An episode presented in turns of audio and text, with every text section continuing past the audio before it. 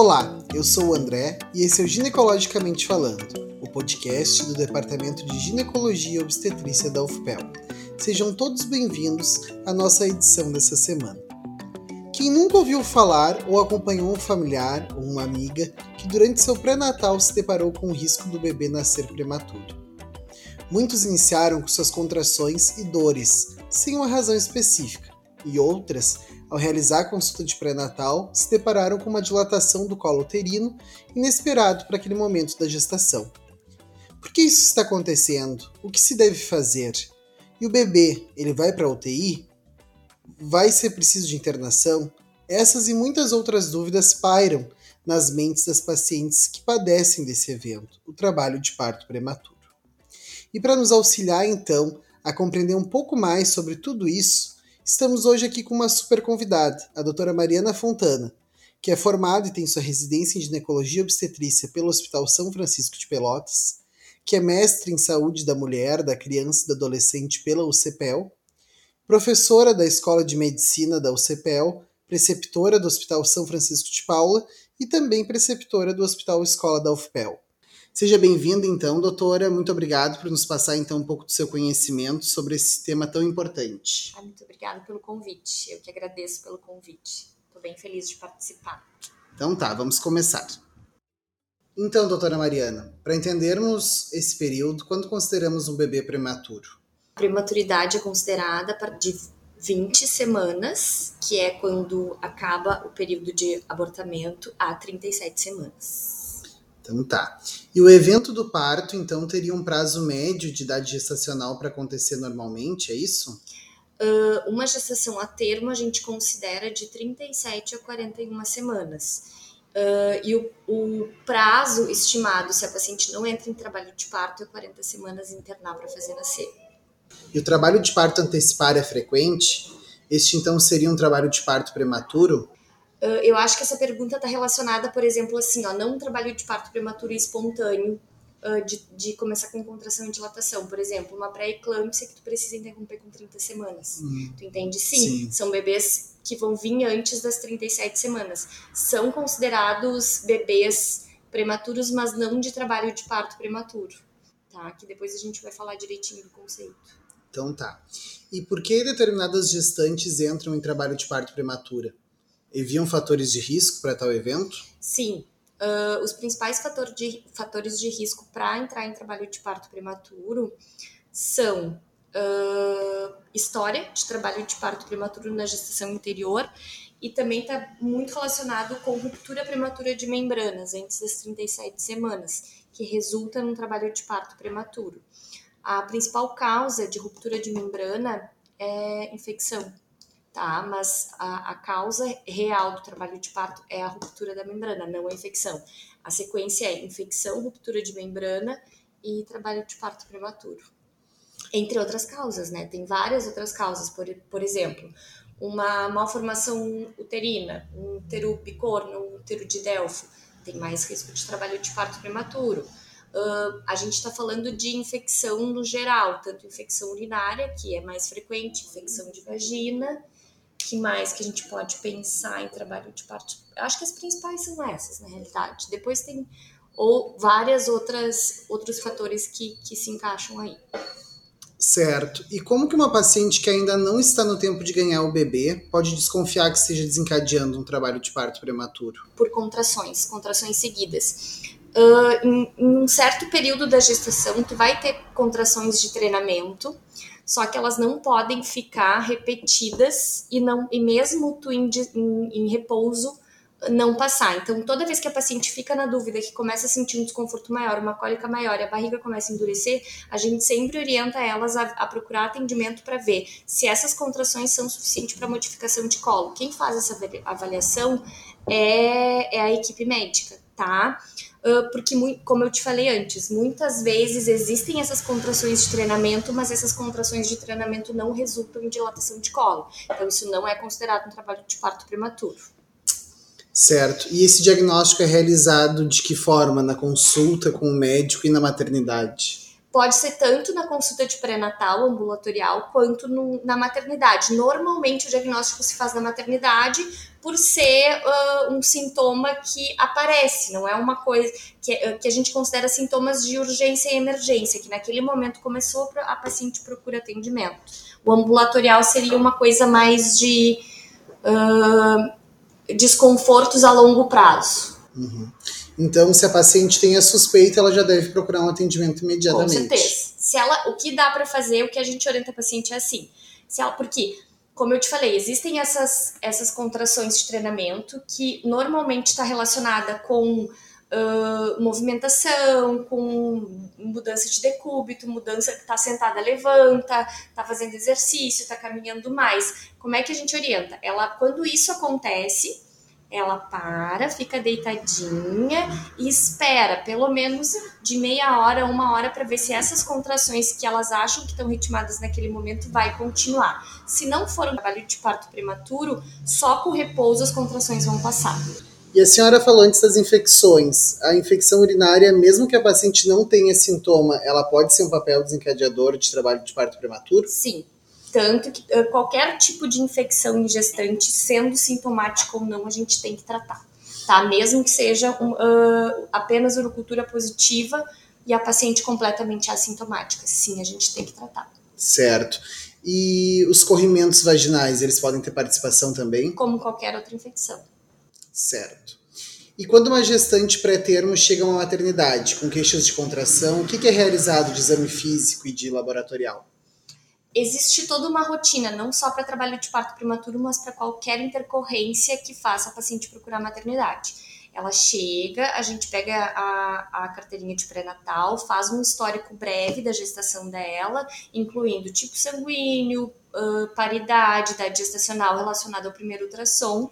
Daí depois vem a queixa da paciente e no exame físico. A gente normalmente faz uh, medida de pressão arterial, altura uterina, batimentos cardio, cardiofetais, dinâmica, tá? Se é abaixo de 37 semanas, a gente faz uma dinâmica de 20 minutos. Se é uma gestante acima de 37 semanas que não vai se enquadrar aqui, a gente faz em 10 minutos. E depois disso a gente faz o especular, se a paciente tem queixa de, de perdas vaginais, que a grande maioria tem, e o toque vaginal. Para diagnosticar o trabalho de, uh, trabalho de parto prematuro, uh, os, os itens mais importantes, todos são importantes, mas os mais importantes para diagnosticar essa patologia seria contrações ritmadas em 20 minutos e, e modificação de colo uterino. Uhum. E o ultrassom, ele, ele é necessário nesses casos? Não Se a gente identifica. É que assim, ó, na, na hora do diagnóstico, tá?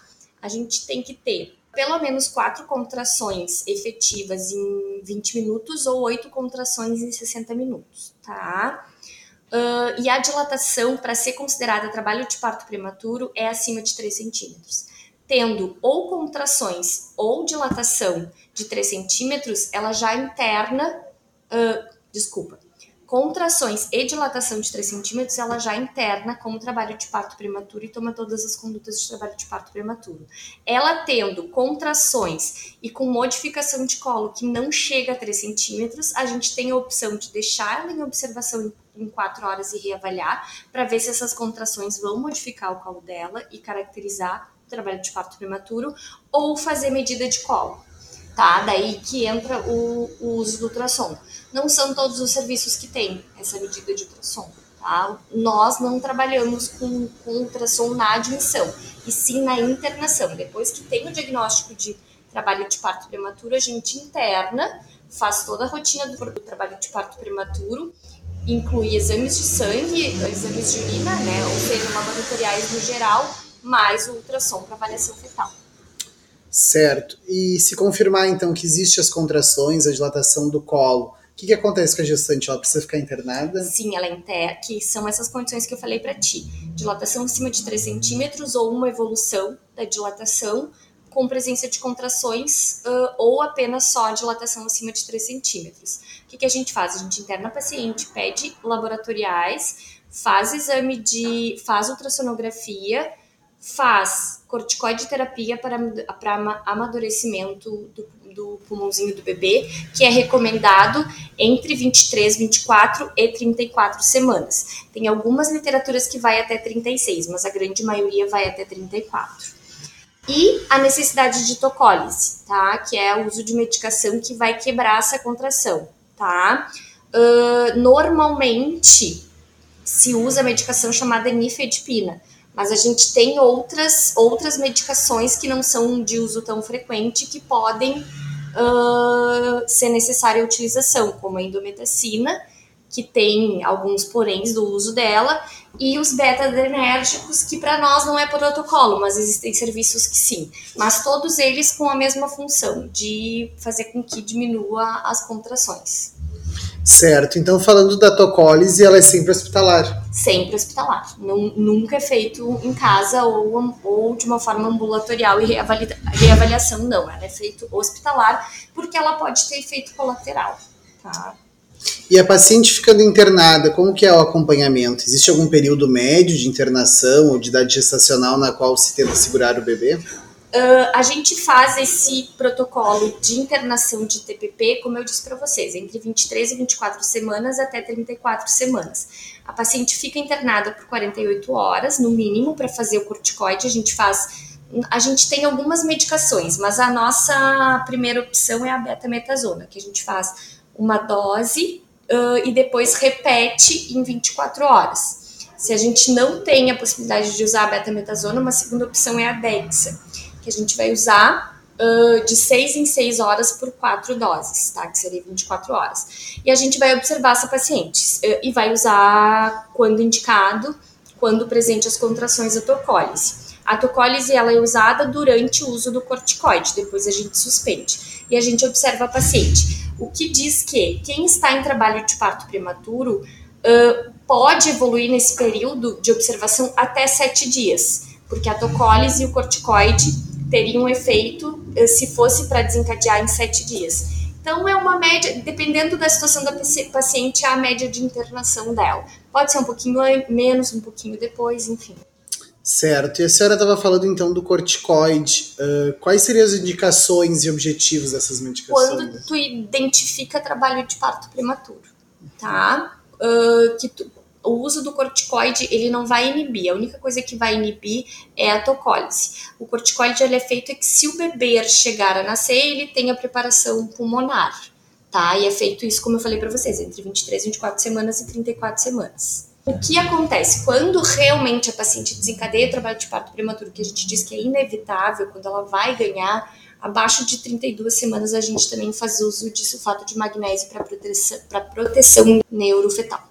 Existe algum caso em que está contraindicada a sedação do trabalho de parto prematuro? Sim, quando a gente não tem. Uh, como é que eu posso dizer? Peraí. Deixa eu achar uma palavra certa. Hum. É quando uh, tu não tem segurança da vitalidade fetal.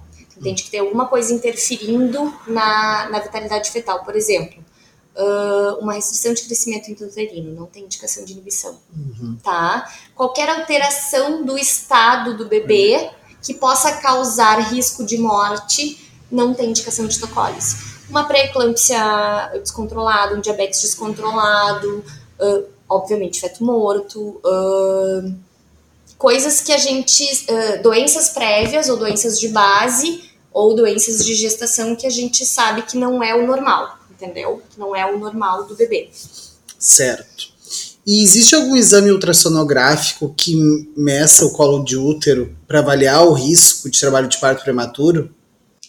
O exame é exatamente isso, é medida de colo, tá? É feito transvaginal entre 20 e 24 semanas, tá? Uh, o uso da progesterona para prevenção de trabalho de parto, ou seja, antes do diagnóstico de trabalho de parto, ele pode ser feito uh, que seria a indicação do uso da progesterona ou quando a paciente já teve história de trabalho de parto prematuro, já basta para começar a progesterona profilática, ou quando a paciente começa com queixa e tu faz medida de colo entre 20 e 24 semanas e essa medida dá Uh, a média é 25 milímetros. Tem algumas literaturas que falam de 30 e tem algumas literaturas que falam de 25. Mas a grande maioria é 25 milímetros. Abaixo de 25 milímetros, tu já pode usar progesterona como prevenção de trabalho de parto, não como uh, tratamento de trabalho de parto. Ela também existe a, um, o uso dela como tocolítico, mas ele não é frequente. Uh, e, as, uh, e, ele tem muitos efeitos colaterais, que existem outras opções, como a nifedipina, que tem menos efeito colateral e mais eficácia, tá? Mas no caso que a gente está conversando sobre prevenção de trabalho de parto, quando é que ele é indicado? Quando a paciente tem trabalho de parto prematuro prévio ou quando ela tem uma medida de colo entre 20 e 24 semanas abaixo de 25 milímetros. Certo. E por quanto tempo se usa progesterona? Normalmente entre, assim, Uh, isso é, mudou recentemente, tá? A gente usava a partir de 16 semanas até 34 semanas. Hoje a gente sabe que a partir de 14 semanas a gente já pode indicar. Nesses dois casos, que, no caso de trabalho de parto prematuro, porque a medida de cola vai ser, vai ser feita quando desconfiada entre 20 e 24 semanas. Certo. E se usa por via vaginal? Via vaginal, 200 miligramas via vaginal todo dia. Certo. A gente recomenda à noite, que daí a paciente coloca antes de, de deitar, que tem uma absorção melhor. Certo. E... O uso uh, oral, não que não possa, mas ele dá muito efeito gastrointestinal, então por isso que a gente faz a opção de, de via vaginal. Certo.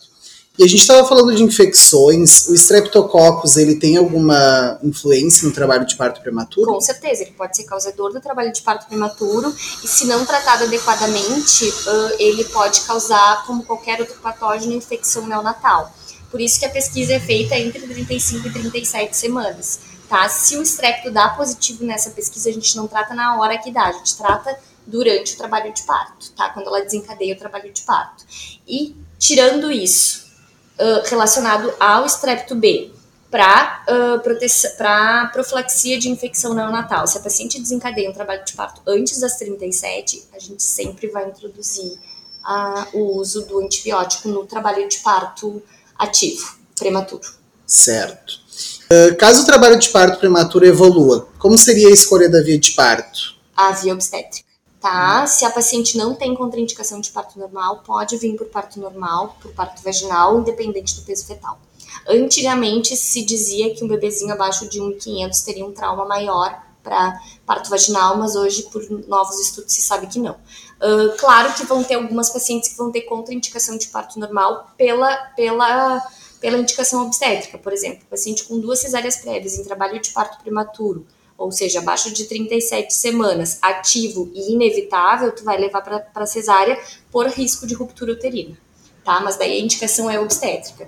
E ela é feita uh, e normalmente é parto normal quando não tem contraindicação de parto normal. Certo. E, e a mãe do bebê prematuro corre algum risco também, doutor? Daí vai depender do motivo do, de ter desencadeado o trabalho de parto prematuro. Por exemplo, numa infecção, gente, sim, né, a paciente tem risco de fazer infecção generalizada, sepse e intercorrências piores. Daí a gente tem que tratar a mãe relacionada ao fator de risco do trabalho de parto prematuro. Dependendo, tem fatores que não vão fazer diferença, mas tem fatores sim que podem botar a vida da mãe em risco. Certo. E para quem teve trabalho de parto prematuro uma vez, então tende a se repetir na gestação seguinte? Sim, é, o principal fator de risco é esse. Daí, principalmente o uso de progesterona acima de 14 semanas. Certo. E para finalizar, então, que outras medidas a gente pode fazer para minimizar o risco de que as nossas pacientes apresentem trabalho de parto prematuro? O que a senhora poderia dar de dica para as pacientes que nos escutam, também quanto os acadêmicos, residentes que irão realizar as consultas do pré-natal? Um pré-natal bem feito, tá? Com investigação, uh, principalmente de infecções, tá? Pré-natal bem feito, com, com coleta dos exames direitinho, com exames de, de todos os trimestres, com acompanhamento, uh, quando recomendado mensal, a cada 15 dias e a cada semana, dependendo da idade gestacional, ou seja, pré-natal ideal, perfeito, é a principal maneira da gente tentar uh, diminuir o risco de trabalho de parto prematuro.